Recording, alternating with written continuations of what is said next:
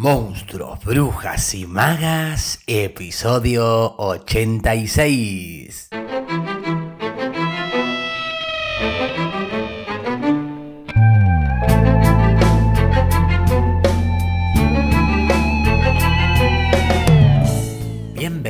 Bienvenidos y bienvenides a un nuevo episodio de Monstruos, Brujas y Magas, un podcast producido por La Crespo Estudio, espacio multiplataforma que desarrolla actividades de formación, investigación, participación y encuentro vinculadas al teatro, el cine y la literatura.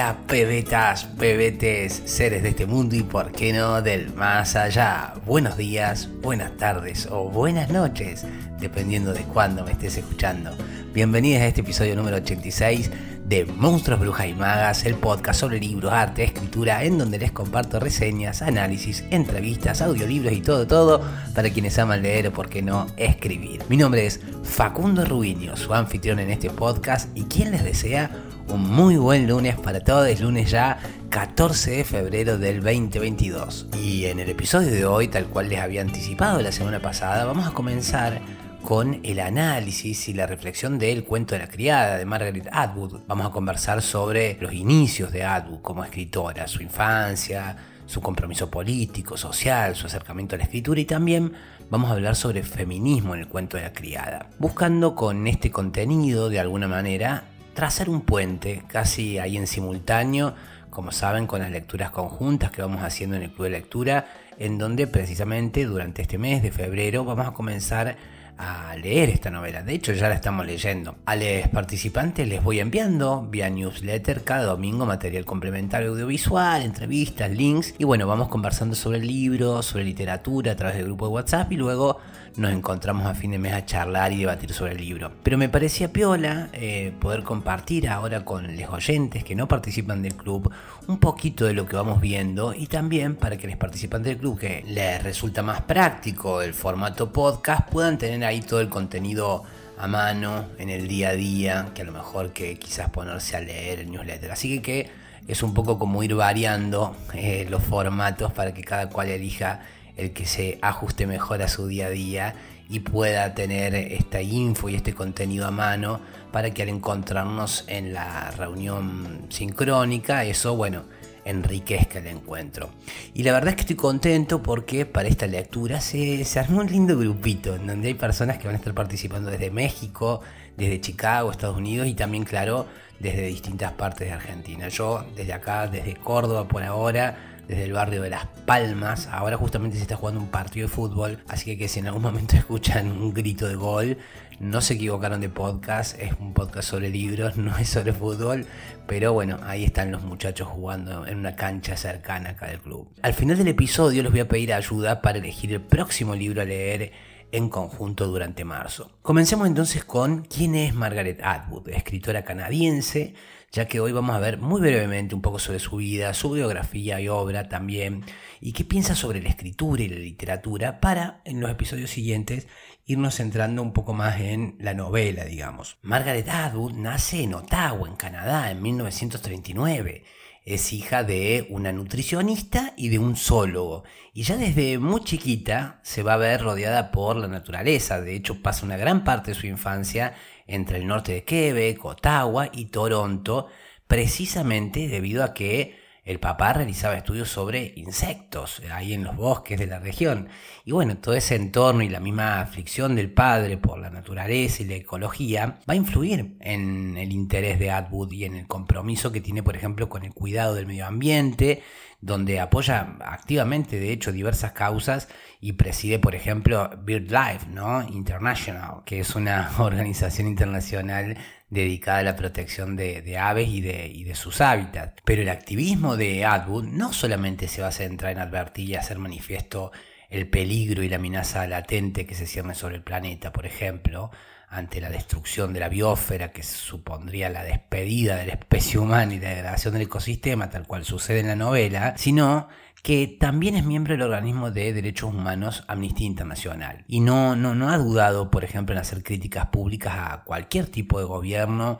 o de poder totalitario que oprima al ser humano. Y dado que gran parte de su obra se ha centrado en las violencias sobre la mujer, se la suele asociar a esta autora al movimiento feminista, pero Atwood eh, reconoce algo como posible eso sin dejar por ello de profundizar y expandir el pensamiento más allá de esas categorías. De hecho, ella considera esas categorías peligrosas en tanto se transformen también en razones que habilitan una verdad absoluta o un pensamiento único que permite el juzgamiento o el linchamiento, ¿no? Sin un proceso justo e imparcial. Y por esta misma razón fue muy criticada en redes cuando publicó un artículo en The Globe and Mail al que tituló Soy una mala feminista, donde reflexionaba sobre el movimiento Me Too y advirtiendo las implicancias sociales y culturales de la política de la cancelación surgida en el uso de, las redes. Esto eh, le valió, como decía, críticas dentro del movimiento, pero también apoyos. Y a esta avalancha de comentarios en redes, sobre todo Twitter, que es la plataforma a la que es más asidua Atwood, y en donde participó del debate, contestando comentarios y dejando en claro su posición, que si bien advierte las violaciones, abusos, violencia sobre la mujer producto del sistema patriarcal, no ven estas a las mujeres solo como víctimas, sino también muchas veces como cómplices o agentes del mismo sistema opresivo. Algo de esto es posible advertir en el cuento de la criada, donde Atwood va a presentar personajes femeninos que también pueden lastimar, abusar y someter con igual crueldad a sus pares mujeres y que no se encuentran libres del ansia de poder ni de dominación, ya que, aunque no se encuentren en una relación equitativa con el hombre, son igualmente víctimas y o victimarias de ese sistema, como decía, violento que toma el ser independientemente del género. De hecho, ella misma aclara que cuando le preguntan si el cuento de la criada es una novela feminista, ella responde que si eso quiere decir un tratado ideológico en el que todas las mujeres son ángeles y o están victimizadas en tal medida que han perdido la capacidad de elegir moralmente, bueno, no lo es, dice. Pero que si quiere decir una novela en que las mujeres son seres humanos con toda la variedad de personalidades y comportamientos que eso implica, y además son interesantes, importantes, y lo que les ocurre es crucial para el asunto, la estructura y la trama del libro, bueno, entonces sigue y agrega. En ese sentido, muchos libros son feministas. En relación a esto y a su lectura del feminismo o de los feminismos existentes, también sería interesante quizás para más adelante introducirnos en la lectura de otra autora genial que podría ubicarse dentro de otra línea dentro del feminismo, como lo es Janet Winterstone, ¿no? de quien probablemente hable o lea un poquito en el episodio de la semana que viene.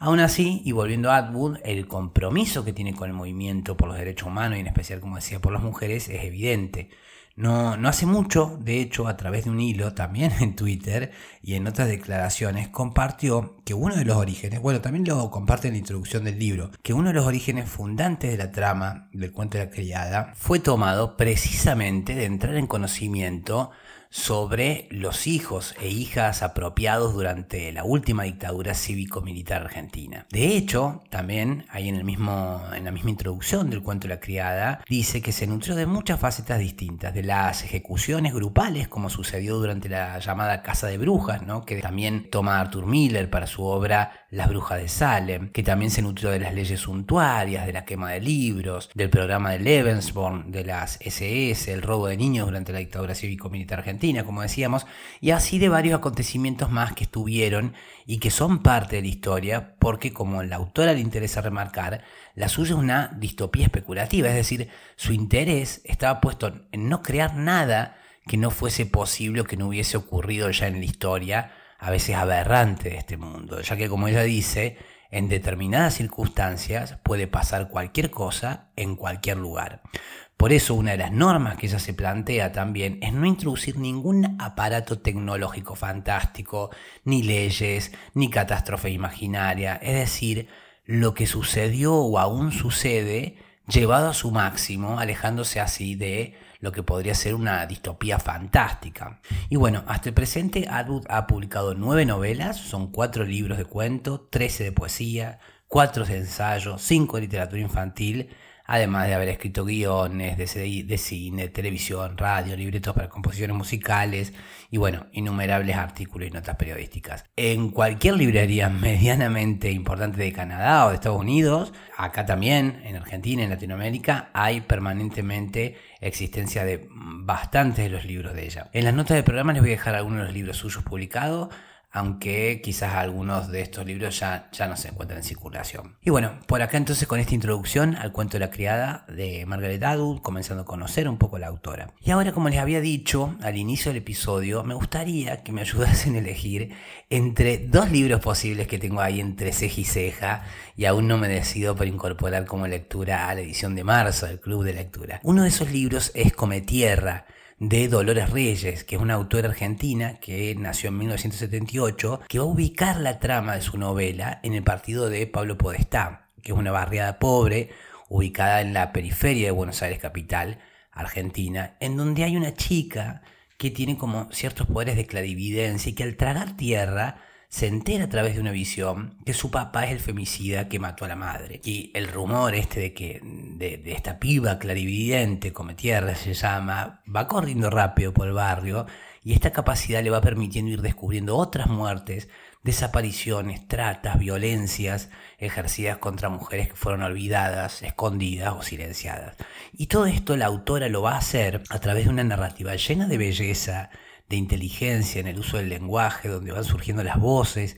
que habitan en esta zona periférica, sin por ello limitarlas a la caricatura, ¿no? Del argot o la jerga que uno podría advertir, por ejemplo, no sé, en una serie de presos o marginales en donde los personajes quedan a veces limitados a este estereotipo de lo marginal. Y bueno, por eso y por mucho más es que para mí es una lectura que me tienta bastante de incluir. Y la otra lectura, también ahí como para elegir quizás nada que ver, es el tríptico Klaus y Lucas, que comprende tres novelas, El Gran Cuaderno, La Prueba y La Tercera Mentira. Y este libro, que reúne estas tres novelas, son escritas por la autora húngara Agota Christoph, en donde va contando la historia de dos hermanos gemelos pequeños que en medio de una guerra, sin nombre, eh, a los que la madre deja en la casa de una abuela despiadada y cruel, y que para adaptarse a este medio hostil, Klaus y Lucas van generando estrategias de supervivencia, apelando al ingenio, se van convirtiendo en autodidactas de todas las cosas, trabajan de lo que sea, se autoimponen castigos, pruebas dolorosas para endurecerse, son malvados, a veces generosos, se hacen cargo de esta abuela que los desprecia, son vulnerados, pierden inocencia y escriben todo en este gran cuaderno que atesoran. Y lo que me resultó interesante entre los fragmentos que fui leyendo es que la escritura de Agota Christoph es eh, una escritura seca, directa, como casi hasta antipoética, todo lo contrario a algunos de los materiales previos que venimos leyendo. Es desadjetivada, como muy exacta, y tiene la particularidad de estar escrita en primera persona del plural. Y como en el teatro, las cosas no se explican, sino que la autora las muestra. De hecho, contó en una entrevista que para encontrar el tono del libro, se fijó en la tarea de su hijo en, el cuaderno escolar, cómo el hijo escribía. De modo que bueno, en esa disyuntiva estamos y quizás puedan ayudarme a elegir, no porque las hayan leído, quizás sí, sino sobre todo ¿Cuál, ¿Cuál les tinta más de estas dos que les cuento? Es decir, si deseasen subirse al tren, al viaje de una lectura compartida, ¿cuál de estos dos libros les tienta más? Dejo ahí encuesta en las notas del programa y vemos qué sale. Bueno, por acá quedamos hoy. Eh, y en el episodio del lunes, la semana que viene, entonces vamos a seguir con el cuento de la criada de Margaret Atwood. Vamos a charlar un poco sobre los primeros capítulos del libro que comenzamos a leer. Vamos a charlar un poco sobre los primeros capítulos, así que va a ser medio un episodio, no muy a spoiler, pero alguna datita vamos a tirar de los primeros episodios. Vamos a leer quizás a Janet Winterson. Y antes de despedirme, les recuerdo que pueden ayudar a hacer el podcast